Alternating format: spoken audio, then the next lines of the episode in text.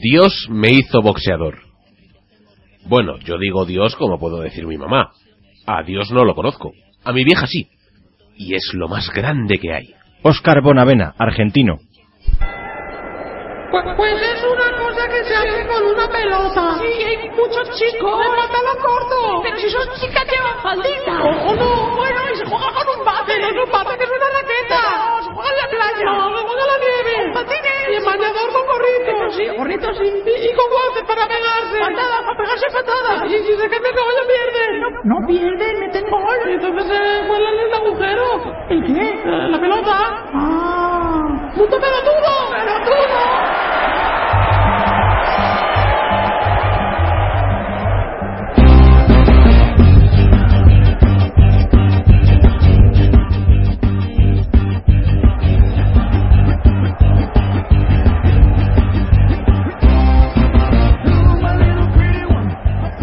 Buenos días por la mañana, oyentes de Mundo Pelotudo. Los cielos están despejados, trinan los pajaritos, llegó la primavera de verdad. El mundo es un lugar alegre y feliz. Qué contento te veo, Ángel Marván, micrófono rojo. Cualquiera diría que has tenido que levantarte un sábado por la mañana. Y es cierto, Luis Tejo, micrófono verde y fogones, pero cuando el público participa todo se ve de otra manera, con más alegría. No me digas que tenemos sección de Facebook. ¿Y qué sección, Luis? Es que vas a alucinar, va a ser la más larga del programa con diferencia, ya verás ya. Bueno, bueno, bueno, pero antes de llegar ahí tenemos por delante una hora de la mejor información y actualidad polideportiva. La tenemos sin duda, el mundo pelotudo de hoy, que es el programa número 19, viene tan interesante como de costumbre. Tenemos la Time Machine que nos lleva atrás en el tiempo y nos cuenta lo que pasó tal día como hoy. Tenemos las noticias más impactantes, tanto futboleras como no futboleras. Tenemos una zona mixta además que nos ha dado por pensar y vamos sobre vosotros, sobre el público que ve competiciones deportivas. Una zona mixta interactiva, implicando a la gente, así me gusta. Sí, aunque no quiero hoy mencionar mucho la Champions League, que vaya sorteo nos ha tocado. Nos va a caer la del pulpo. No sé yo, no sé yo. Tenemos en la batallita a uno de los más grandes que jamás hayan dado patadas a un balón. Tenemos gente fuerte levantando hierros inmensos en el deporte del día. Tenemos hasta sueño. Sí. Son las 10 de la mañana si nos escuchas en Pasión Deportiva Radio. Tenemos un poco menos de sueño si estás en Radio Babel porque son ya las 12 del mediodía. Y bueno, si estás en el podcast en mundopelotudo.blogspot.com Que te me trabas. Blogspot. Trabo, sí, es que me trabo porque realmente no sé lo que tengo. Si ¿Estás, ¿Estás pensando en el... ya en Mourinho o qué? Es que no sé lo que tengo porque nos puedes escuchar a la hora y el lugar que ah. te dé la gana. Y por eso puedes tener de todo hasta resaca si quieres. Bueno, tenemos Oye, que ir empezando ya, Luis, el programa, porque es que se nos va a hacer tarde. Venga, púlsame vale, el botón. Las cosas tenemos, vale, qué prisas, qué ansias, al turrón.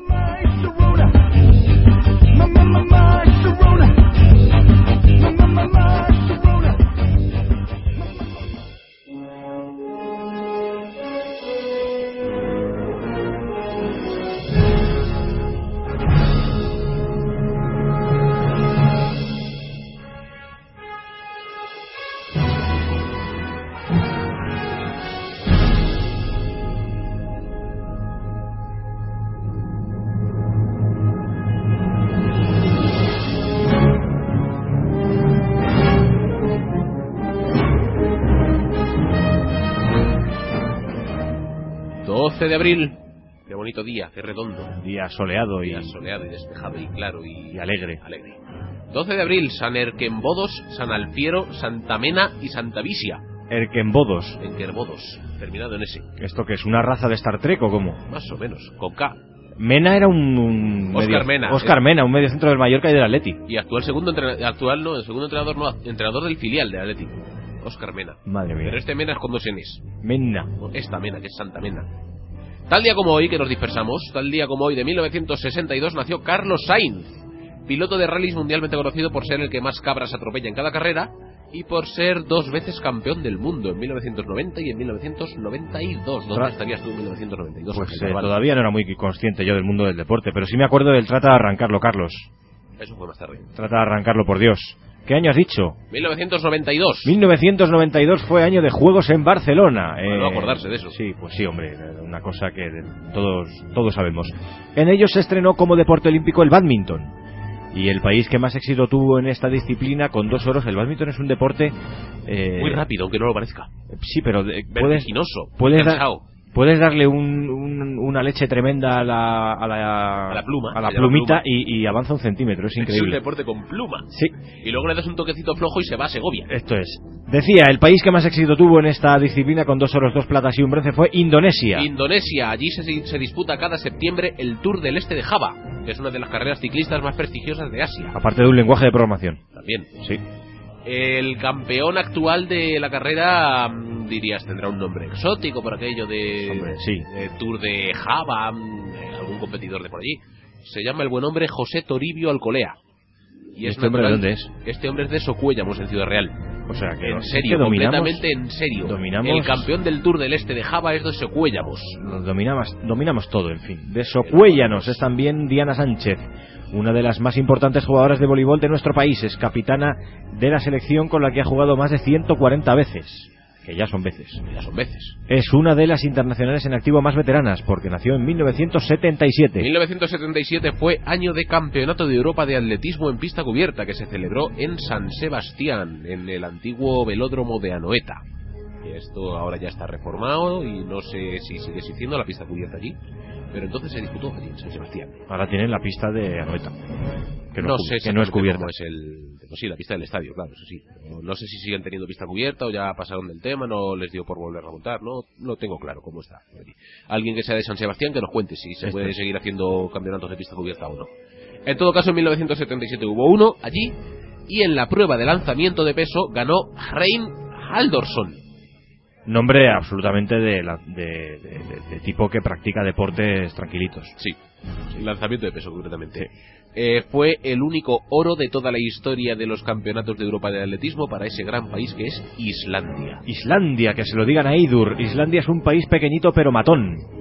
Ya podrán. Sí, es la nación que más veces ha ganado el campeonato de hom- del hombre más fuerte del mundo, esa competición en la que los eh, participantes tienen que levantar Coches. coches y camiones tráiler y, Y arrastrar y aviones. arra- y arrastrar aviones y troncos de árbol. Entre Magnus Magnusson y John Paul Sig- Sigmarsson suman ocho triunfos. Ocho, qué bonito número. Es uno de los pocos que no se han retirado nunca jamás en ninguna camiseta de ningún equipo de la NBA. En la NBA jugó durante 18 años, todos en Indiana Pacers. Reggie Miller, el primer jugador en pasar de 2.500 triples anotados. Cansino. Venga, Sí. triples. Venga, triple. Se retiró este hombre en 2005. 2005, ese año el Premio Nacional del Deporte, que da el Consejo Superior de Deportes de España, fue para una chica que igual te suena de oídas. Así, Se llama a ver. Mengual. Hombre, algo me suena, sí. la mayor estrella, por quien no lo sepa, de la historia española en natación sincronizada. ¿Por qué hablamos de Gema Mengual? Porque hoy, 12 de abril, cumple 37 años. Nació, tal día como hoy, de 1977. Qué Así que redondo, qué cíclico, qué pelotudo, qué, qué- qué esférico es todo. Felicitamos a Gema Mengual. Felicidades, y es que parece Gema Mengual. que lo hacemos a posta. Lo parece, pero no. Es que el mundo es así.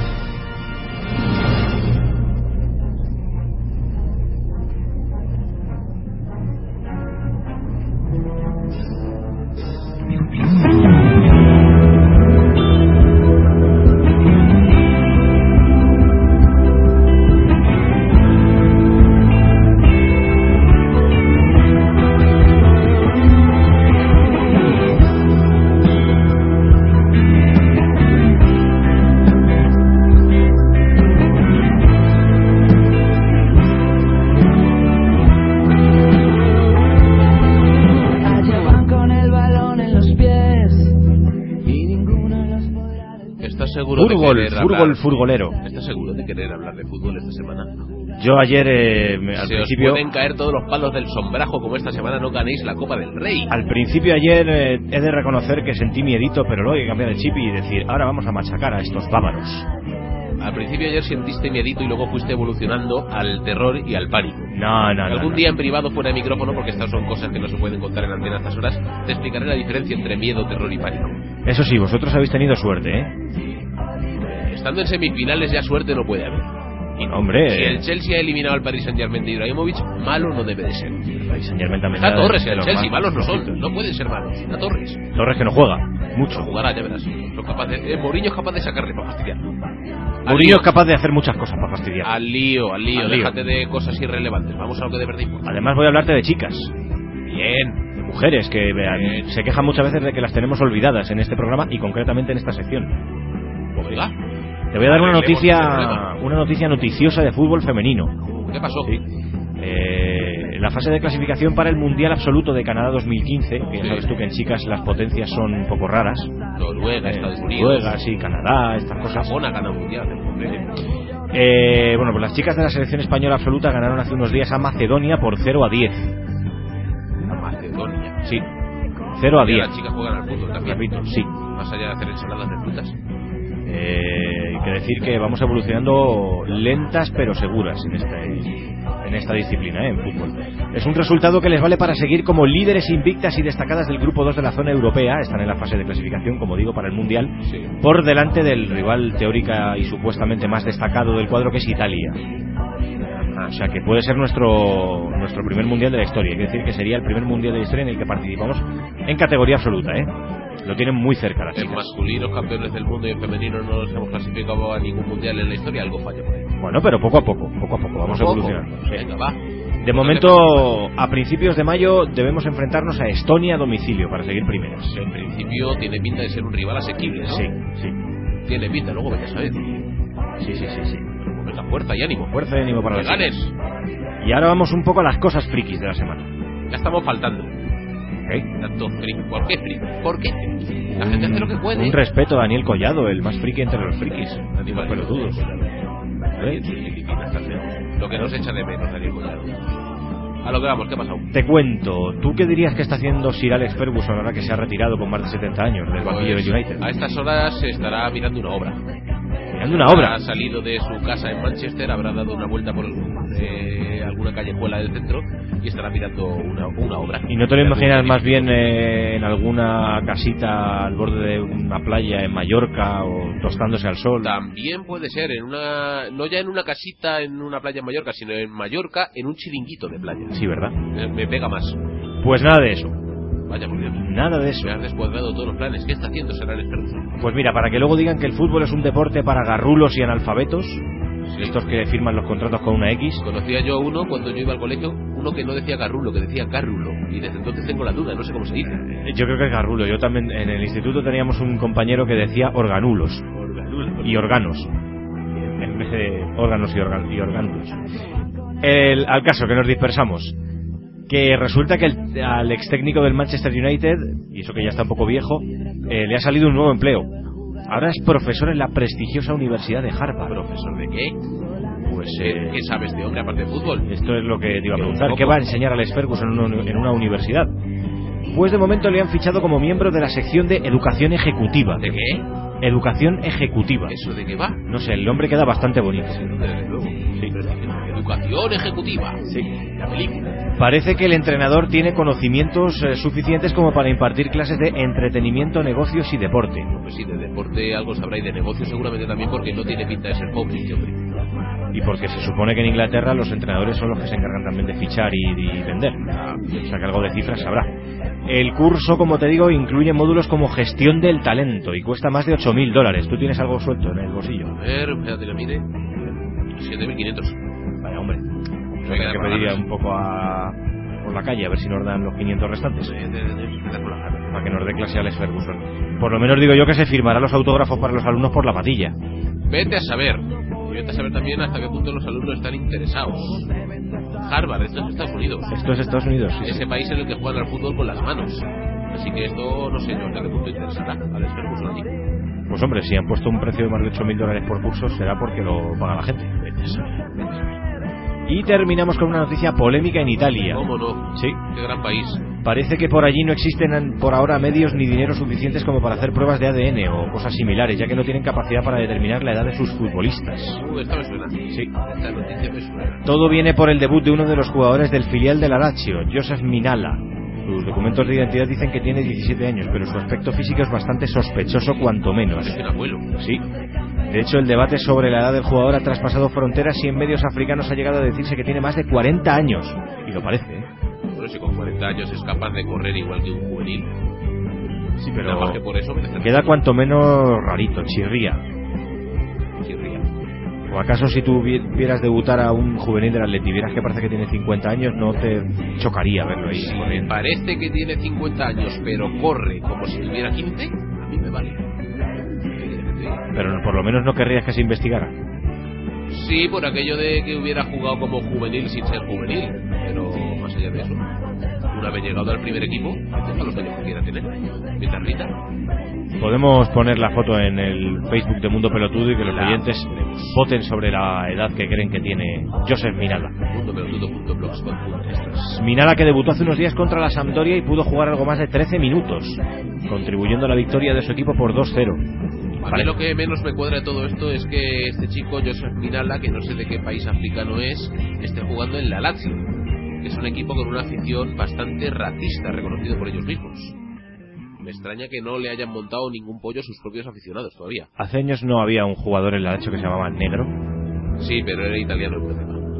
Paolo Negro. Paolo Negro, Sí, Era italiano puro, pero la Lazio ha tenido futbolistas de color. de color negro. Sí. Pero pocos, Bueno. pocos, pocos, pocos. Parece- pues Se han acabado dando guerra a casi todos. Te digo que parece que este chico o señor quiere permanecer ajeno a toda la polémica y por eso ha- se ha, limitado, se ha limitado a decir, después del partido, que él estaba muy contento por haber cumplido su sueño a pesar de todo lo que se dice. Bueno, ¿sabes? Veremos a ver si desde luego si lo hace Debutar a bien. los 50 años como futbolista profesional es un sueño. Oye, el otro día respetable. dimos una noticia de un jugador alemán de balonmano que debutó a los... ¿Cuánto era? 81. 81. No, no debutó, ya había jugado en Bueno. su momento, pero tuvo que volver a jugar con 81. Pues ya y, está. y- y rindió. Y rindió. No está mal. Y hoy hablaremos también de gente longeva. Ya Esto es. Hablaremos de gente longeva en la sección que viene ahora porque yo ya estoy harto de fútbol, quiero un poquito de otras cosas. Oliver Benji, los magos del balón Benji, Oliver, sueños de campeón Benji, Oliver, el fútbol es su pasión.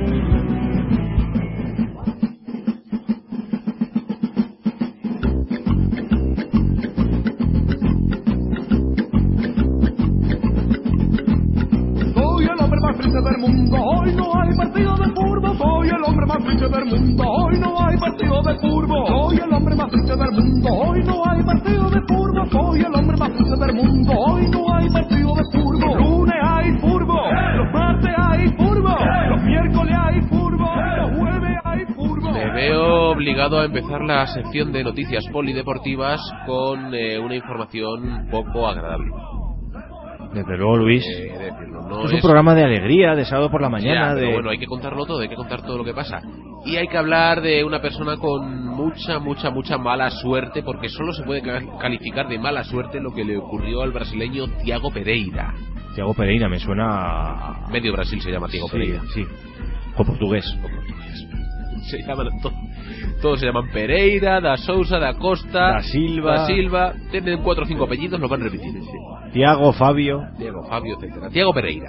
Este hombre participó en el Ironman 70.3 que se celebró en Brasilia el pasado día 7. que Si no 70. recuerdo mal, fue el lunes. 70.3 que es la frecuencia del Ironman ¿o cómo? Más o menos, yo creo que va por ahí. La frecuencia cardíaca, 703, que se te queda después de terminarlo, si es que aguantas. Te digo, un eh, Ironman 70.3 es eh, la mitad de un Ironman normal. O sea, que es el, el Ironman sencillito, el que nos haríamos Ironman todos, seguido. ¿no? Sí, pero que aún no, to- yo no lo haría, porque aún así duele bastante. Eh, un kilómetro 900 metros nadando, Bueno, no está mal. 90 kilómetros de bici Bueno, ahí ya está un poco peor. y media maratón, que son 21 kilómetros, corriendo. Hombre, Cansa, ¿eh? las cosas por separado quizá las podría hacer. No, no Pero podrías. todas juntas. No, no podrías. No te metes tú 20 kilómetros corriendo ni harto vino. Bueno, me he metido 16. De 16 a 20 y poco. Suficiente para que no. Te mueres por el camino. Eh, poco después de precisamente pegarse semejante paliza, cuando estaba reposando del esfuerzo, se apoyó en una valla metálica que tenían montados los de la organización, un chiringuito que tenían ahí para repartir no sé qué, que por lo visto esa valla estaba enganchada a un cable de alta tensión. Ostras. Le pegó tal calambrazo que le dieron tres paradas cardíacas casi simultáneas. Los médicos no pudieron hacer nada por reanimarle. Se quedó en el sitio literalmente frito. Pobre hombre. La policía, de todas formas, todavía está investigando las causas exactas de la muerte, ya que se cree que el atleta, que estaba a puntito de cumplir 29 años, los había cumplido la semana que viene, sufría problemas respiratorios. Pero bueno, y si sufría problemas respiratorios, ¿por qué demonios se pone a hacer estas barrabasadas? Pero mira, las termina. No, no, si desde luego las termina. O sea, termina. No, terminar, termina del todo. Están investigando a ver si puede haber sido algún tipo de negligencia porque no se sabe qué diablos hacía una valla mm, al acceso del público conectada a un cable de alta tensión. Pues sí, hombre. la verdad. Es un tema. Ya, esto ya da para hacer un Iron Man con, con obstáculos. Iron Man Extremo. Están investigando. Sí. Si se descubre algo más sobre el tema del pobre Tiago Pereira, pues eh, informaremos de las novedades que haya. Pobre hombre. Bueno, yo voy a alegrar un poco la mañana, Luis. O Bueno, alegrar. la tarde o lo que sea si nos escucha por el podcast. Lo que viene ahora tampoco es muy alegre. ¿eh? Bueno, pero, un- pero un poquito. Una no tan chunga, una noticia no tan chunga, también de largas distancias. Es verdad que tampoco precisamente alegre. ¿ves? Ya te decía. Pero bueno, el conflicto interminable entre israelíes y palestinos llega también al deporte, vaya por Dios. ¿Qué ha Un- pasado? Un ejemplo, Nader Al-Masri, es corredor de fondo, uno de los más destacados del mundo árabe, quería participar en la maratón de Belén, disputada ayer viernes, pero no ha podido. ¿Por qué? No, no pudo. Pues porque no lo han dejado ir. Anda, Así para es, correr una así maratón. es. Sí. Ya que Al- te ofreces a, a- a cansarte cuarenta y tantos kilómetros y no te dejan ir. Es que Al-Masri vive en la franja de Gaza, territorio palestino enclavado entre Israel y Egipto, del que debido a la tensión es imposible salir. Ay, ay, ay. Esto que de vez en cuando vemos por la tele que están los tanques por ahí danzando, los tanques israelíes. El gobierno de Israel se ha negado a conceder el permiso correspondiente a pesar de que Al-Masri no tiene ninguna vinculación con grupos políticos. Estos israelíes también a veces se pasan un poco. ¿eh? Es un maratoniano, ¿qué riesgo va a tener? Sí. Masri se queja de que a sus 34 años le quedan pocas oportunidades de correr carreras importantes, pero ni así consigue que le hagan caso el pobre hombre. Malditos Ya te digo que no era, no es una noticia agradable, tampoco una cosa ahí de muertes y demás, pero políticos. Malditos políticos. en fin. Vamos con otra cosa. Planteo un concurso. A ver, eh, A ver, por 25 eres, pesetas. eres Carlos Sobera. No, más antiguos, más un rollo Jordi Estadella. Vale. Por 25 pesetas. Motivos para suspender una regata de vela. Un, dos, tres, respondo otra vez. Mm, Porque no haya viento, Mm, sí, pero no. porque, Porque haya demasiado haya viento, ataques de calamares gigantes, Tampoco. porque no sé, haya Tampoco un, es porque haya un- demasiadas olas.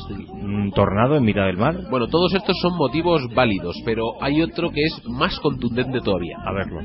Imagínate ir navegando con tu barquito tranquilamente y que de pronto se te cruce un portaaviones nuclear de 330 metros de eslora. Hombre, Para no entendidos en temas marineros, la eslora es lo que mide el bicho de punta a punta. mm, la verdad es que por lo menos me sentiría como cuando me sentí ayer cuando salió la bolita del Bayern de Múnich. Acongojado. Sí, un poco, sí. Pues esto es lo que pasó el fin de semana pasado en Mallorca. Se estaba disputando allí la 45 edición del trofeo Princesa Sofía, la que ahora es reina. Sí. Cuando era princesa se empezó a disputar esto. Madre mía. Y apareció por allí de pronto el buque militar estadounidense Harry Truman, que estaba de maniobras por la zona.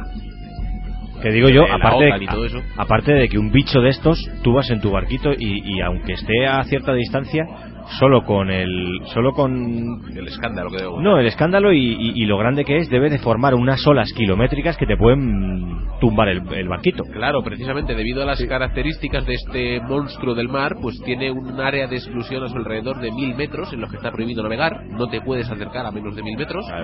Y eh, hay otros 2.400 metros en los que ningún barco puede quedarse parado. Puedes pasar, pero no te puedes parar. Ujú. Todo esto obligó a los organizadores de la prueba a modificar completamente el recorrido que debían completar los veleros de clase láser, que nunca he sabido lo que es, y a cortar bastante, a, hacer, a dejar en menos de la mitad la ruta de los de Windsurf. Pero bueno, al final con todo esto la, pu- la prueba se pudo completar. Estos americanos, de verdad. Vienen a Mallorca a incordiar aquí a fastidiar nuestra prueba con 45 años de traición. Hubo una, De no- cuando la reina era princesa. hubo una noticia hace ya bastantes años que, que- que se me caían las lágrimas de la risa, una cosa parecida. Lo que pasa que era, fue con un bañista. ¿Qué pasó? Un bañista en una playa de Málaga, eh, el, el hombre tan, tan a gusto él, montado en una colchoneta de- normal de playa, Sí, que se fue un poco para adentro y de repente se empezó a tocar un- una cosa dura sí. en el agua. Eh, ¿Qué es esto? ¿Qué es esto? Y era un submarino nuclear eh, inglés Ah, bien. que estaba emergiendo Bien. y que se lo llevó por delante. Y le apareció encima el submarino. Esto es, sí, sí. En fin, Si es que van como locos. madre mía. Si es que van como locos. Vamos a pasar de la velita a las raquetas de tenis. No te gustan los deportes con garrote. Sí. Te digo, la tenista japonesa Kimiko Date Sí.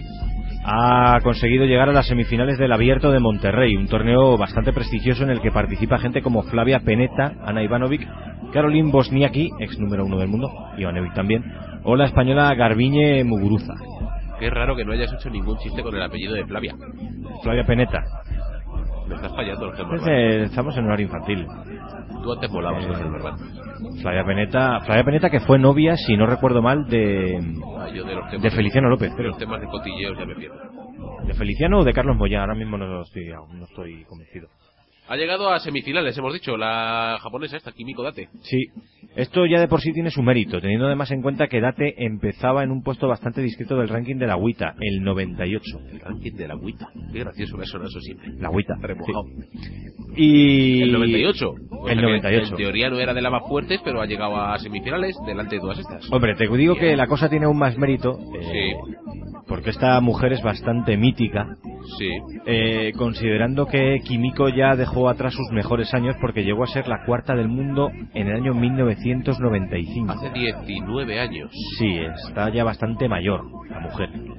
No lleva 20 años, eh, no lleva 20 años compitiendo al máximo nivel, lleva más. Sí, su primera final del Abierto de Manhattan se la ganó en 1991 Mónica Seles, cuando todavía defendía a Yugoslavia, no era Existía todavía Eh, Yugoslavia entonces. estadounidense. Sí. Que Pero Kimiko Date tiene 43 palos, pero te no iba a piensa preguntar. ni de lejos su retirada. Y está en la élite con 43 años en el tenis. Sí, es como la rusa esta, la... Con lo exigente que es el tenis, con lo que cansa eso también. ¿Cómo se llamaba esta Bueno, rusa? ¿Qué deporte hay que no canse aparte del curling? ¿Qué Eh, rusa? la rusa de las gafitas. Ah, no, no era rusa, era checa, la Navratilova. Sí, pero luego se hizo rusa, creo. No, se hizo yanqui, estadounidense. Se hizo yanqui. Se hizo ya. Martina Navratilova. Ma- Navratilova. sí. Pues lo que te digo, que Kimiko Date tiene 43 años, pero que no piensa en retirarse. Está recuperando el tiempo perdido porque dejó de jugar en el 96, pero volvió 12 años después. Y tengo entendido que a día de hoy esta señora, ya no se puede decir esta chica, esta señora, Kimiko Date, es eh, de las más fuertes del circuito de dobles. Sí, sí, sí. Qué barbaridad. Con Para que veas que el deporte no tiene edad. Con 43 años en la élite del tenis. ¿Y vosotros qué hacéis con vuestras vidas, oyentes? No queremos excusas. A competir y a Todos. ganar cosas. Todos Eso y es. cada uno. No hay excusa que valga. Dicho lo cual, vamos a otra historia.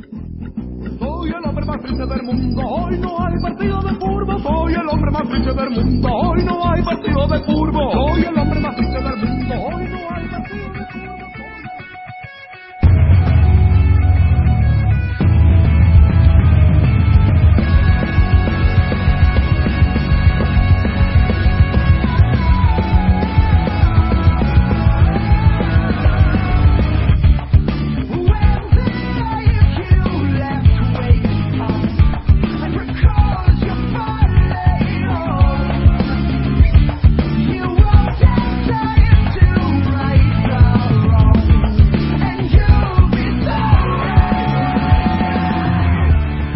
Y aquí llega el momento para las sesudas y profundas eh, reflexiones de Ángel Barbán en la zona mixta. Y la de hoy da para reflexionar, ¿eh? Es un porro, como diría Thomas Guas. ¿Qué? un porro de, de considerable. Porro. Sí. Tomás Guas, el gran Tomás Guas, que cuando Estás- pasan cosas raras en el mundo del fútbol dice que el fútbol es un porro. ¿Estás incitando a la drogadicción a los oyentes de Mundo Pelotudo, puede ser? De drogas ya hablamos la semana pasada. A Luis. algunos no les hace falta que les incites. Sí. Eh, En fin, que Después de este ataque gratuito a los oyentes del Mundo Pelotudo, que ya lo que faltaba, tenemos Pues poco sí. que encima nos metemos con ellos. y eh, encima el, el- el programa en el que más escriben en Facebook es el programa en el que nos metemos con ellos. Anda, que, ¿cómo soy, de verdad? En fin, que te reconozco que el pasado miércoles perdí varios kilos viendo a tu Atleti. Sí. Lo que te faltaba, con lo esmirriado que te me estás quedando, Pero es que ver al Atleti da, es que es una tensión ¿qué me vas a contar? La intensidad con la que los legionarios del Cholo Simeone, ¿Cómo que le- ya? como les habéis bautizado algunos, A mí no me miras. atléticos, Legionarios. sí, Qué eh, miedito. barristeis al Barça para pasar a semifinales de la Champions. Qué miedito, a ver mira, qué hacéis yo- con el Chelsea, Ganarle, ¿eh? después de 40 años. Ganar y ganar y ganar y volver a ganar. Que me dejó muerto en el sofá esto, qué tensión, macho. Y buena parte de la tensión provocada por una grada y una afición de la que en muchos aspectos, y sobre todo en el del apoyo en ruido y en miedo escénico, muchas deberían aprender. Tomen ustedes buena nota. Sí, Como decía el ópera. Afición, estadio lleno, ruido, emoción, de ese tipo de conceptos es de lo que vengo a hablar hoy en la zona mixta. Y es que mucho se ha hablado y aún se habla sobre la condición física del Atlético de Madrid esta temporada. Ya sabéis que desde octubre Sí. se viene diciendo que por la forma de jugar que tenéis Que es- nos vamos a caer, Sí. que nos vamos a caer, que no vamos a aguantar. Y mira, ahí y estamos. mira, ahí estáis, esto es. Creo que ya no ya no estamos en disposición de decir que os vais a caer, porque desde Pero luego eso ya, es, ¿eh? si os caéis, bastante habéis aguantado. Desde luego. O sea que Bueno, quedan seis partidos. Sí. Más dos de Champions. Vete a saber qué acaba pasando. me parece a mí que en partidos y en momentos como el de esta semana ante el Barça, la afición, eso sí, pone si cabe un punto más de motivación y de energía para que los jugadores den un poco más de sí todavía. Yo el otro día veía a tipos a los que nunca había visto correr como si fuesen Asafa Powell, tipo Villa, eh, correr a balones que se veía por la televisión que era prácticamente imposible que llegasen. Y llegaban. Y llegaban. y llegaban. La pregunta es, ¿hasta qué punto es importante la afición en un momento como este? ¿En qué medida cuenta que un equipo o un deportista tenga detrás a un público ruidoso que meta presión a los rivales para que el deportista consiga rendir más o acercarse mejor a sus objetivos? Pero hablamos de solo fútbol o de todos los deportes De, en general. de todos los deportes en general. Ajá. Porque podemos pensar que probablemente sin el griterío y los cánticos constantes del otro día, pongo por ejem- eh, como ejemplo el fútbol, pero lo amplío a todos los deportes, un futbolista del Atlético de Madrid podría haber llegado un segundo más tarde a balones divididos, si lo del otro día.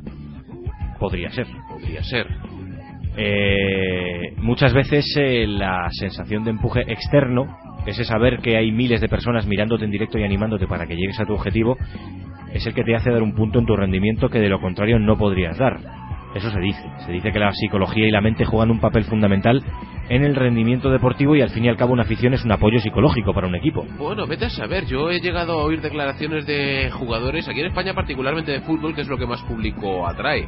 Pero incluso de otras cosas que dicen que cuando están en la pista o en el campo o en donde sea, se abstraen y ni se enteran de lo que les dicen, sea para bien o para mal. Esto es lo que te- de lo que te iba a hablar. Eh, Quizá esto no puede traducirse por igual en todos los deportes. El fútbol, el baloncesto u otros deportes, sobre todo colectivos, dan pie pues por motivos del concepto del juego. La mayoría de los deportes colectivos famosos dan para que se jueguen pistas o estadios grandes en donde cabe mucha gente, por afición popular, porque son más cómodos para reunir a miles de personas, pues existen auténticas masas sociales detrás de esos deportes, también algunos individuales como el tenis, el ciclismo, que podríamos decir que es un poco mixto, porque a veces es individual, a veces colectivo, si es una contrarreloj Sí, va por, por, equipos. o... El, el ciclismo es un deporte de equipo realmente. Sí, bueno, pero al fin y al cabo quien gana un tour o una vuelta a España es contador o es eh, Andy Schleck, Sí, no es sí, visto así. no es un equipo, pero bueno, el atletismo también eh, da para mucha afición. En todo este tipo de deportes la presión de uno o de cientos de aficionados puede darle un plus a un deportista o quitárselo a otro. Sin embargo, es lo que tú decías, escucha un nadador a la gente que le grita desde la grada cuando está en el agua. Lo veo complicado. Yo Salvo también. que pongan altavoces ahí debajo. Yo que he nadado te aseguro que no me entero de nada. No me enteraba, Bueno, vamos. pero tú cuando- no te enteras de nada aunque no nades. Oh, sí Vale, vale, me enteraba. vale. En fútbol sí me entero. Pero nadando no me enteraba de nada. ¿Piensa un altera en la gente que le observa en silencio antes de levantar cientos de kilos? Esa es otra, que es que hay deportes que se compiten en completo silencio, En tipo completo tenis, por silencio, ejemplo. sí, sí. No en todos los deportes. Claro, es que en tenis, por ejemplo, cuando se calla todo un estadio para que un tipo saque, si el saque, por ejemplo, si depende de ese saque para no cometer una doble falta que le haga perder un título, casi es más una presión extra que una motivación, el saber que encima te está mirando todo el mundo. Puede ser, o puede serlo. No en todos los deportes, además, se puede animar de la misma forma. En algunos incluso existen normas de comportamiento que exigen silencio en determinados momentos, como estamos Vale, hablando. Luis. Sí. ¿Significa eso que en estas disciplinas los deportistas rendirían mejor en recintos vacíos? Pero es que entonces sabrían que compiten para ellos solos, no para el resto. Y luego está el otro factor, cuando la afición lo que hace en vez de alentar a los suyos es abuchear al rival. Esto es, eh, es la última pregunta que iba a lanzar. ¿Es una falta de respeto utilizar a la afición para desmotivar o descentrar al adversario en lugar de limitarse a animar al deportista del que eres afín? Mm, Pero la cosa es eso, ¿hasta qué punto influye que te estén animando, te estén desmotivando? El Barça que ha ganado en los últimos años todo lo ganable y más, tú ibas al Camp Nou y aquello era un funeral. O al Bernabéu en Madrid habitualmente, Bernabéu, salvo que es la cuando ópera. cuando se te pone la cosa en plan como el año pasado con el Borussia Dortmund, que si el espíritu de Juanito, que si otras historias. Pero si no es así, no se ponen a animar de verdad. Y en el Calderón nos hemos hartado a chillar toda la vida y hasta estos últimos años, fíjate, ¿cómo nos ha ido? Entonces, ¿hasta qué punto influye todo eso? Pues no lo sé, sería cosa de preguntarle a algún deportista profesional, porque claro, también hay que ver deportes en los que no va tanta gente, aunque sean deportes de esto de, de tipo colectivo, propensos a que vaya afición a verles. Hay deportes, desgraciadamente, a los que no acude tanta afición. Por ejemplo, un partido de balonmano raramente hay más de 2.000 personas en la grada. Bueno, pero ya tienes una grada con gente. y eres consciente de que te está viendo. Donde gente siempre hay, aunque sea un centenar. Ahí hasta en partidos de tercera división. Por eso también a veces cuenta mucho el deportista en sí. Hay gente que sabe encajar mejor que le estén mirando o incluso que se motiva. Incluso se motiva cuando le insultan, como por ejemplo decía Luis Enrique cuando iba al Bernabéu. Y hay gente que no, hay gente que se hunde bajo presión. Oyentes de Mundo Pelotudo, ¿hasta qué punto creéis que puede influir o dejar de influir el público de un acontecimiento deportivo en el rendimiento del deportista? Contadnos vuestra opinión al respecto en los canales habituales. Este texto aparecerá en nuestro blog, mundopelotudo.blogspot.com. También tenéis nuestro correo electrónico que es mundopelotudo.gmail.com o nuestro facebook.com barra mundopelotudo o nuestro twitter arroba mundopelotudo Uy, no me queda nada más de momento, No te queda Porque nada más de Google momento. Plus estamos en ello, Estamos como en ello. contará Ángel Barbán encargado de Google Plus ¿qué pasa con Google Plus? Pasa que em, em, em, hemos tenido ¿ya vas a poner excusas? hemos tenido retrasos por motivos laborales ay, últimamente. ay, ay, ay, cuánto cuento tenemos cuánto Pero cuento tenemos Habrá Google Plus. así no se puede en fin vámonos a remontarnos años y años y años en la actualidad yo sé que lo están deseando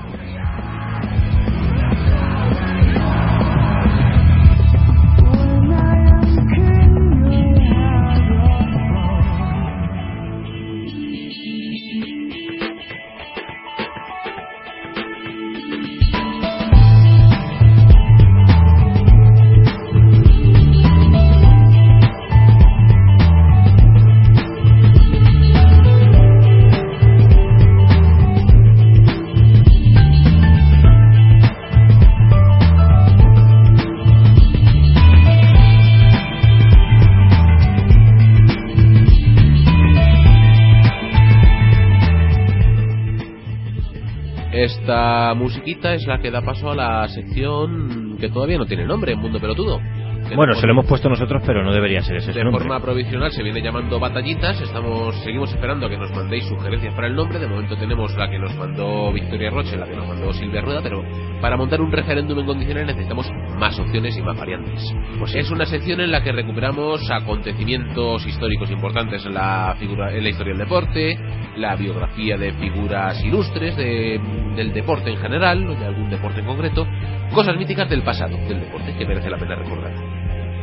Y ¿Qué hoy, tenemos hoy? hoy? tenemos, eh, bueno, tenemos. Se van a quejar los oyentes ¿Por en qué? el programa de hoy. ¿Por Luis. qué? Porque hoy vamos a recordar eh, una figura del fútbol y van a decir que mucho fútbol, pero bueno, de vez en cuando algún programa tampoco pasa nada. El fútbol no deja de ser deporte, por eso. Que hoy hacemos un punto de aparte en nuestra sección en la que recordamos, pues eso, momentos o protagonistas históricos del mundo del deporte para honrar a un mito, ¿Quién? Bobby Moore, el eterno capitán de la selección inglesa de fútbol, que tuvo el honor de levantar la que es hasta ahora la única copa Jules Rimet, que no sé, Luis, si sabes que se llama así. Eh, Así se llamaba la antigua. Sí. Eh, Ah, La Copa Mundial, la Copa del Mundo. es la que levantó él, la única copa Jules Rimet que los inventores del balompié tienen en sus vitrinas en el año 1966. Y es que tal día como hoy, 12 de abril, se cumplen 73 años de su nacimiento. Robert Frederick Chelsea. Fíjate, llamarse Chelsea y dedicarse al fútbol es lo que tiene. Sí. Bobby, de apodo Moore, de apellido, es una leyenda del deporte rey en las islas. Tanto es así que una estatua de 2 toneladas de peso y 6 metros de altura en la que el jugador posa desafiante, brazos en jarra, da la bienvenida a la nueva y majestuosa versión del estadio de Wembley, en Londres. Un recinto donde el futbolista conquistaría el mayor logro deportivo de su vida. Se le recuerda por capitanear a la selección de los pros, como se les conoce a Inglaterra en la jerga futbolística, en el año de su mundial, porque el mundial del 66 se disputó en Inglaterra. Pero Moore también fue el eterno capitán del equipo de toda su vida, el West Ham United, un club mítico en la historia del fútbol inglés. O sea que se llamaba Chelsea pero jugaba en el West Ham. Esto es. El West Ham nunca ha sido un equipo puntero en cuanto a títulos, pero sí histórico en cuanto a trayectoria. Y también en tradiciones, pues Bobby Moore nació en Barking, muy cerca del tradicional barrio que alberga el estadio de los Martillos, como se les conoce, los Hammers. Los Hammers, sí. Desde su debut con el equipo a los 15 años y hasta su marcha con 31, disputó más de 500 partidos con la camiseta grana del West Ham, que en esa época logró algunos de sus mayores éxitos, como la Recopa de Europa conquistada ante el 1860 Múnich en 1965. Fueron 16 temporadas demostrando un talento innato que le convirtió en el líder de la denominada Acame- Academy of Football, apodo del equipo de su generación, Además del calificado por todos como el mejor defensor de la historia del fútbol inglés. Y es que hasta el mismísimo Pelé siempre lo ha remarcado. Bobby Moore es el mejor defensa al que me he enfrentado jamás.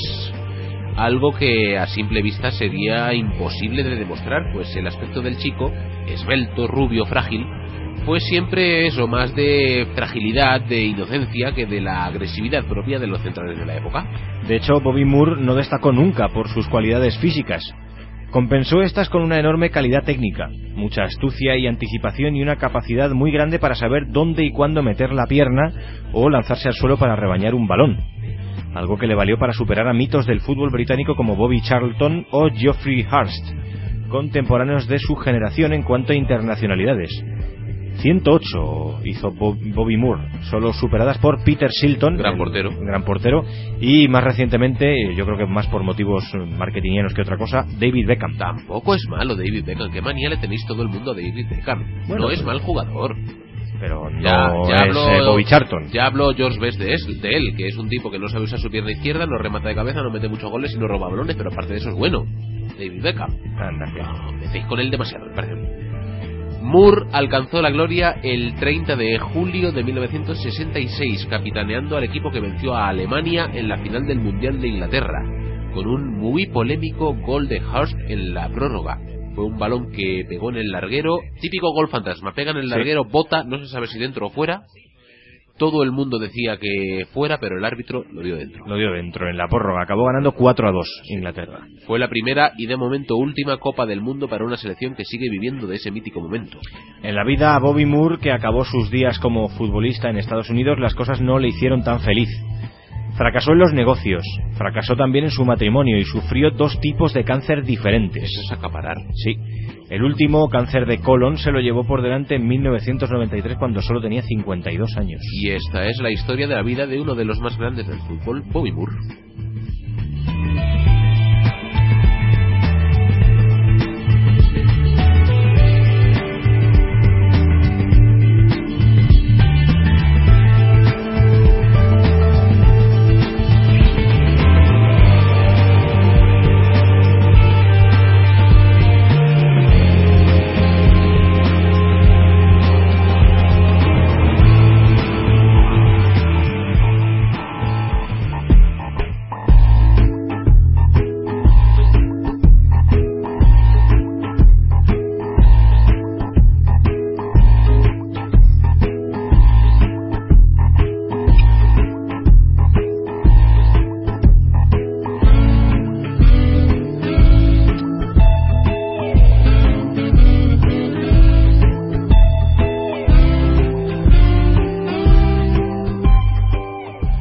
¿Y cuál es el deporte del día, Ángel Marván? La alterofilia. ¿Y por qué es la alterofilia el Pues, deporte del día? porque en esta disciplina aquí compite una de nuestras musas, ¿Quién? ¿Quién es ella? Lidia Valentín. Qué grande. Qué grande es, qué ¿Cómo guapa. la queremos? Qué guapa ella, cómo la queremos. Adoramos a Lidia Valentín. Aunque no me gusta nada, tengo que decirlo el nombre de alterofilia.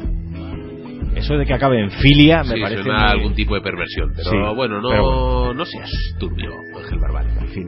Filia Que- significa que te gusta algo. Sí, también. En este caso que te gustan las alteras, que no sé lo que es. Algo que pues es la, alterado. gen- la gente que levanta mucho peso. Debe ser. Lidia Valentín, esa mujer que podría levantarte a ti con una mano y a mí con la otra. Y le sobraría. Sí. En fin, tenemos buenísimas noticias en esta disciplina, que además involucran a Lidia Valentín. ¿Qué ha hecho? ha conseguido triple medalla de oro en los Campeonatos de Europa de Tel Aviv. La leonesa, que compite en la categoría de menos 78 kilos, se ha impuesto en las especialidades de arrancada, dos tiempos y total olímpico. El total olímpico no sé lo que es, Pues imagino que sumar una cosa y la otra. digo yo, Arrancada deduzco que será levantar lo que es la pesa del tirón. del tirón. Y dos tiempos es esto que primero se ponen como de cuclillas y luego Sí, que ahí como hayan comido fabada tiene un disgusto seguro. Esto es. El primero de los títulos para Valentín estuvo disputado, pues sus 121 kilos en arrancada fueron igualados por la rusa Oksana Karpulen- Karpunenko, que también tiene nombre de, De levantar. sí, de dedicarse a 10 esto kilos. o de hacer remo, una de las dos cosas. Karpunenko. Sin embargo, el título se decidió a favor Eres de... malvado, Ángel Marván. de- eh, tiene nombre de eso, no me digas que no. El título y, y de beberse 25 chupitos de vodka, sin despeinarse también. Y, y luego cinco cervezas. Esto es... Eres malvadísimo. ¿Tú recuerdas, eh, has visto Indiana Jones y, y El Templo Maldito? No, lamentablemente no. Lamentablemente no. Pues al principio de la película hay una parte en la que sale la mujer de la película que luego se va con Indiana Jones. No, esto es en la última cruzada, perdón. No, en, la- en el arca perdida, en la No primera. hagas spoilers que te veo venir. Y sale bebiendo, una- haciendo una competición de chupitos con una persona que podría ser, pues eso, Oksana Karpule- Karpunenko. Te sigo contando. Sin mejor. embargo, el título se decidió a favor de la altera española al arrojar en la báscula 14 gramos menos que su rival. 14 gramos. Sí. Solo que determinan un título de alterofilia que Esto resulta es. levantar kilos y kilos y más kilos de Esto hierro. es, eh. esto es. Por 14 gramos. Ah, oye, Toma ya.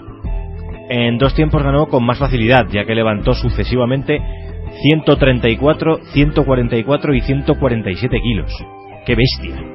Mientras que Karpunenko se quedó en 143. Pero eso tiene que cansar mucho, ¿no? Un poco, sí. Primero los 134, luego 144 y luego 100. Lo que pasa es que también te debes Un ir... dolor. Tus brazos se deben ir hinchando, Sí. cual globo aerostático, y luego pues podrás levantar más, digo yo. Oye, cada día con las cosas que contamos me cansa más hacer este programa. Acabo reventado. Debe parecer Goku, Lidia Valentín, cuando acaba de, Ya imagino. de competir. En fin... Como te lance una onda vital, ¿verdad? Ya ves, Lidia Valentín, con sus muñequeras rosas y su cara maquillada, pese a dedicarse a estos menesteres, ha sido tres veces Oye, ¿y Pues por qué subcampeona. no? ¿Qué insinúas? por supuesto, ella muy guapa y muy preparada. Porque a las es guapa, porque competiciones. puede. ¿eh? Por supuesto. Al final nos va a tener que conceder una entrevista para el mundo pelotudo.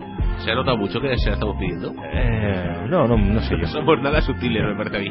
Ha sido tres veces subcampeona de Europa y en tres ocasiones se había colgado el bronce. Ya era hora de ganar oros.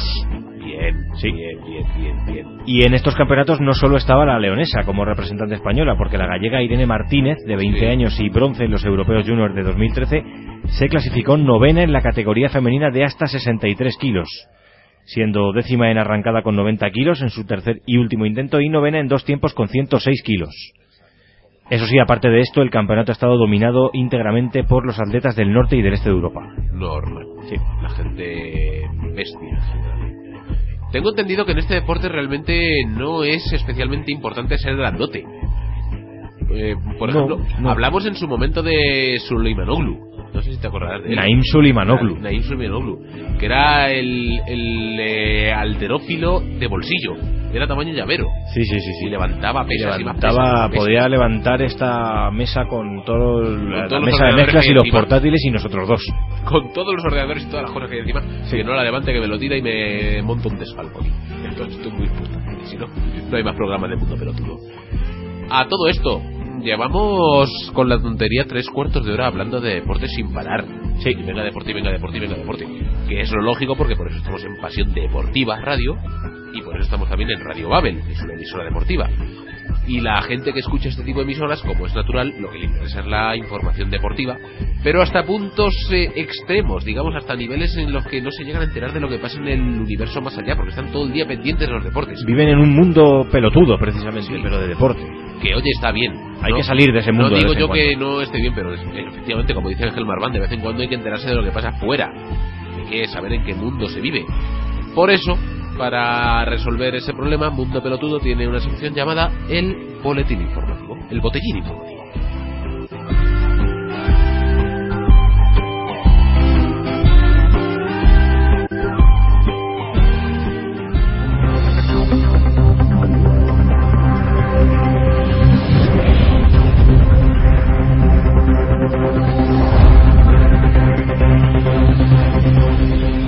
Botellín informativo del 12 de mar de abril de 2014. Crisis en la Junta de Andalucía. Los dos partidos que forman el gobierno autonómico, PSOE e Izquierda Unida, están al borde de la ruptura de relaciones después de que la consejera de fomento de, de Izquierda Unida se hiciera cargo, sin apoyo socialista, del realojo de 22 familias ocupas. Para la presidenta de la Junta, Susana Díaz, el problema no es realojar a la gente, que para eso hay dinero de sobra y si no se saca de algún ERE. Lo malo es que le ha dado por meterles en el edificio del Parlamento andaluz, en los despachos de unos cuantos diputados de esos que no aparecen jamás por allí, y usan como comedor la cafetería del edificio. Así, cuando la presidenta baja a desayunar, nunca queda gazpacho. El líder de la oposición, Juan Ignacio Zoido, ha sugerido a Díaz que se pase al chocolate con churros, pero por lo que ha sido acusado de traicionar los valores tradicionales andaluces. El extesorero del Partido Popular, Luis Bárcenas, afirma que la financiación ilegal del partido se extiende a todas las provincias y regiones de España y que todos los dirigentes populares lo saben. El presidente del partido, Mariano Rajoy, ha defendido estas actuaciones como parte de su estrategia de defensa de la unidad del país. Según Rajoy, lo más democrático y justo para acabar con cualquier discriminación es robar en todas partes por igual. El presidente ha invitado a los líderes de partidos independentistas a que metan mano en la caja para que se convenzan de las bondades de permanecer en España. El presidente de Rusia, Vladimir Putin, ha amenazado a la Unión Europea con cortar el suministro de gas si Ucrania no paga los 2.200 millones de dólares que le debe. Ante un posible desabastecimiento total, la Unión ha, indi- ha indicado a cada país que deberá hacer un esfuerzo para generar por su cuenta el gas que necesite. Naciones como Bélgica y Alemania ya se han puesto manos a la obra y están lanzando campañas para fomentar entre su población el consumo masivo de coles de Bruselas y chucrut. No obstante, el gobierno regional asturiano está preparando un plan para suministrar gas a toda Europa e incluso a media África a base de fabada. Berlusconi no irá a la cárcel. Pese a estar condenado a cuatro años por fraude, podrá cumplir la pena de otra forma, debido a su edad. El exmandatario italiano se ha ofrecido a cumplir su condena colaborando con la ciencia. En concreto, ha contactado con farmacéuticas que le usarán para probar el efecto de algunos medicamentos. El lunes le llega el primer cargamento de 500 cajas de Viagra.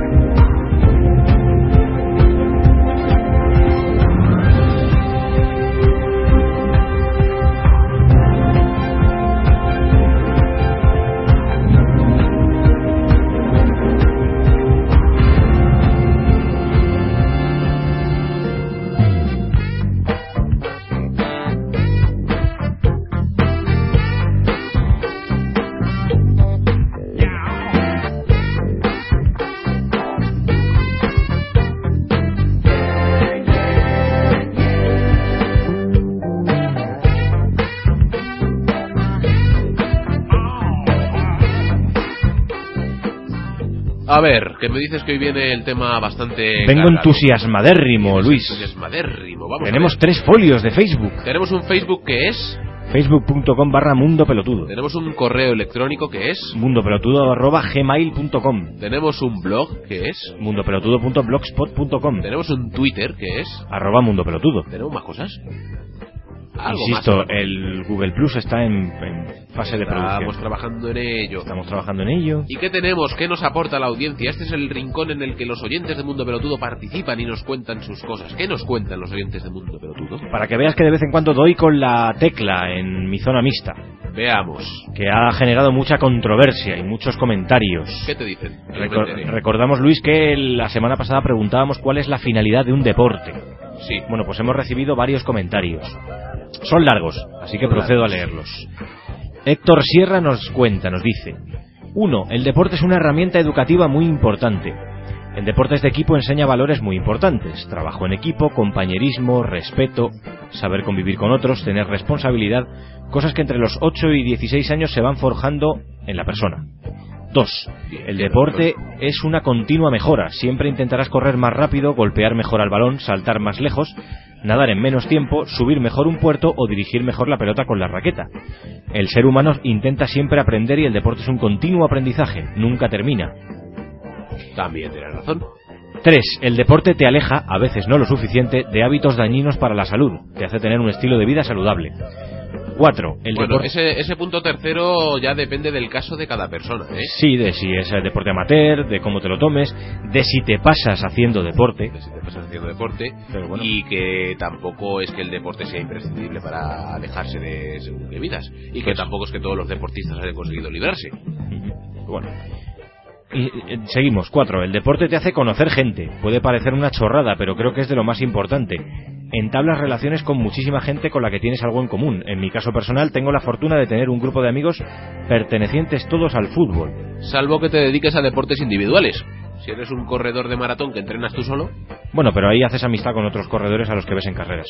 Me le pasa a mi padre, por ejemplo. tu padre es que es un tío sabio. Mira, tú y yo somos amigos y eso que somos del Madrid y del Atleti. Sí. eh, Si nos hubiera tocado en ya te pillaré yo semifinales... por pues maldad. Si nos hubiera tocado en semifinales... Pues lo habría sentido mucho por ti. Y si nos toca en la final, bueno, no quiero Pues ni lo pensar. sentiré mucho por ti. No quiero ni pensarlo. Ahí no podemos juntarnos para ver la final, ¿eh? No. No. En fin, sigo. Como espectáculo, el deporte es ocio y entretenimiento. Las personas necesitan de él. Y seis, para mí la clave de todo, el deporte te devuelve a la niñez, a jugar. Durante un tiempo te hace evadirte para volver a ser un niño. Lo bueno es que tiene, lo bueno que tiene el deporte es que nunca sabes lo que vas a ver. Nadie sabe si mañana Messi, por decir un nombre, no se me ofenda a nadie, marcará un gol que nos deje con la boca abierta o si Bolt va a batir en su próxima carrera o su marca en los 100 metros. Siempre estás abierto a que te sorprendan. Es cierto. Pues mira, ya tenemos un montón de finalidades para el deporte. Juan de Dios Pérez, Juan de Dios Pérez Boza nos dice, en mi, en mi experiencia personal el deporte es salud, amistad, amor, trabajo, pasión, sacrificio y sobre todo te aleja de la realidad de la que puedes estar, de la que puede estar viviendo una persona. A mí es que eso del sacrificio nunca me ha hecho demasiada gracia. ¿Qué quieres que te diga? Porque tú eres un poco vago, Luis. Sí. Lo sé, pero y si el deporte se supone que está hecho para disfrutar, lo mismo que tantas cosas están hechas Hay para gente que disfrutar, disfruta sacrificándose. hay gente que está muy perjudicada, Bueno, diría yo, por no ofender. o no te sacrificas tú por tomar whiskies. Eh, no me supone sacrificio, más allá del económico. ¿qué quieres Bueno, que te cuando diga? llevas unos cuantos empiezas a ser un poco sacrificado, digo yo. Yo es que no soy muy de whisky. me paro, como la Ah, gente bueno, de bien. bueno, vale, vale. Hay que conocer sus propios límites. Vaya fama de borracho que me estás creando ahora de cara a la audiencia mundo pelotudo. Borracho no, que no bebes cerveza, solo Hola- bebes hola, whiskies. mamá. Solo bebes whiskies. ¿Es posible? Ángel Marván. ¿Qué va a pensar los oyentes de mí? Ay, Tenemos todos una gran imagen de ti, Luis Tejo. sí, porque abulto mucho. No, Sí. eso la imagen es No, grande. porque abultes mucho. Si midiera metro setenta tendríais una imagen pequeña de mí. Anda, que- Decía Decías, que decía Juan de Dios Pérez Boza que trabaja en un gimnasio y muchas personas acuden a hacer ejercicio, pero sobre todo acuden para evadirse y ser escuchadas, pudiendo así desconectar. también es una opción, sí, señor. Y además un comentario que he rescatado del podcast Sí. Javi Rames nos dice, Ángel, opino que el deporte de élite es efectivamente un negocio, es para divertir y efectivamente pienso que el dopaje está siendo empujado, entre comillas, para superar récords del pasado. No sabemos de quién es la mano negra, blanca o colorá, que quiere hacer supuestamente más atractivo el deporte. Lo que sucede que de ahí a permitir el dopaje hay un trecho. Yo nunca he dicho que haya que permitir el dopaje, precisamente me refería a lo que nos está contando Javi Rams. Cuando veo una etapa ciclista me gusta ver cómo esos tipos tiran de sus piernas y automáticamente comparas contigo mismo y dices, "Mm, yo no podría hacer eso, es un rompepiernas. Me gusta ver la superación del hombre o la mujer en condiciones normales. Si en el futuro... Mirad sale- qué listo, del hombre a la mujer, no sabe ni nada. pues sí. Si en el futuro salen nuevas sustancias dopantes y se permite, pues oye, muy bien, pero eso no es real. Es más, si en el futuro permiten los implantes de, yo que sé, músculos artificiales, ahí creo que ya se le está yendo un poco la pelota, pero bueno. El sentido del deporte queda muy trastocado y es un poco injusto para, para el que menos recursos, y volvemos a lo mismo, económicos tiene. Además de muy mal ejemplo de honestidad para nuestros hijos, donde el deporte se, suel- se les suele adquirir valores humanos muy importantes. Yo me apunto el concepto de mano negra, blanca o colorá. El concepto de mano colorá no lo conocía. ¿Verdad? Lo, lo incluyo en mi acervo de conocimientos. Pero está bien que la gente sea consciente de lo que yo intentaba decir, que es posible bien. que lo del dopaje sea por un tema de hacer el deporte más eh, espectacular de lo que realmente puede ser. Si en el fondo eres un líder de opinión. Claro que Y lo que te gusta. Por otro lado, cómo no, Victoria Victoria Rocha, ¿cómo Victoria queremos a Rocha. Victoria Rocha? ¿Qué haríamos sin Victoria Rocha? nos apunta varias cosas. Nos apunta que lo del fútbol burbuja, según marca, es noruego.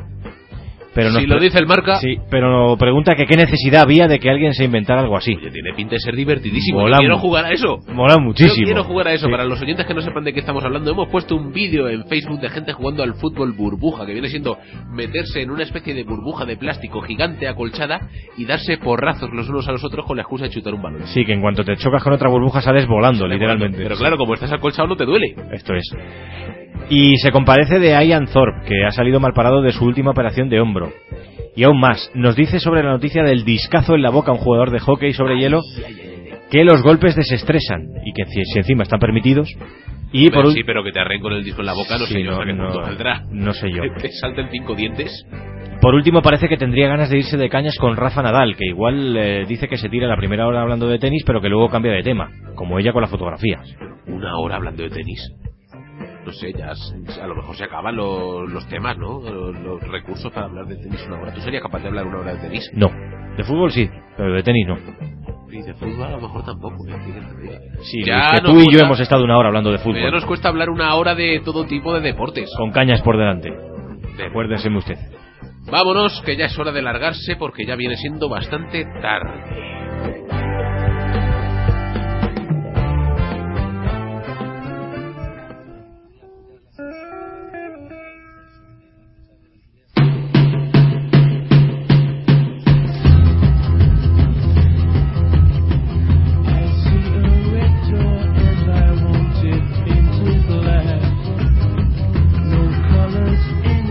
Y te preguntarás por qué esta música.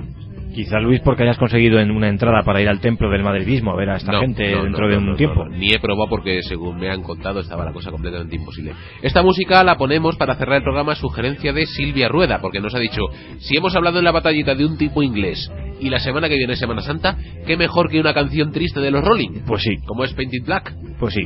Dicho lo cual, Además, aquí es, es acaba... un temazo este. el temazo este. Pues os dejamos disfrutar del temazo con el que cerramos el programa número 19 de Mundo Pelotudo. Ángel Marván, micrófono rojo.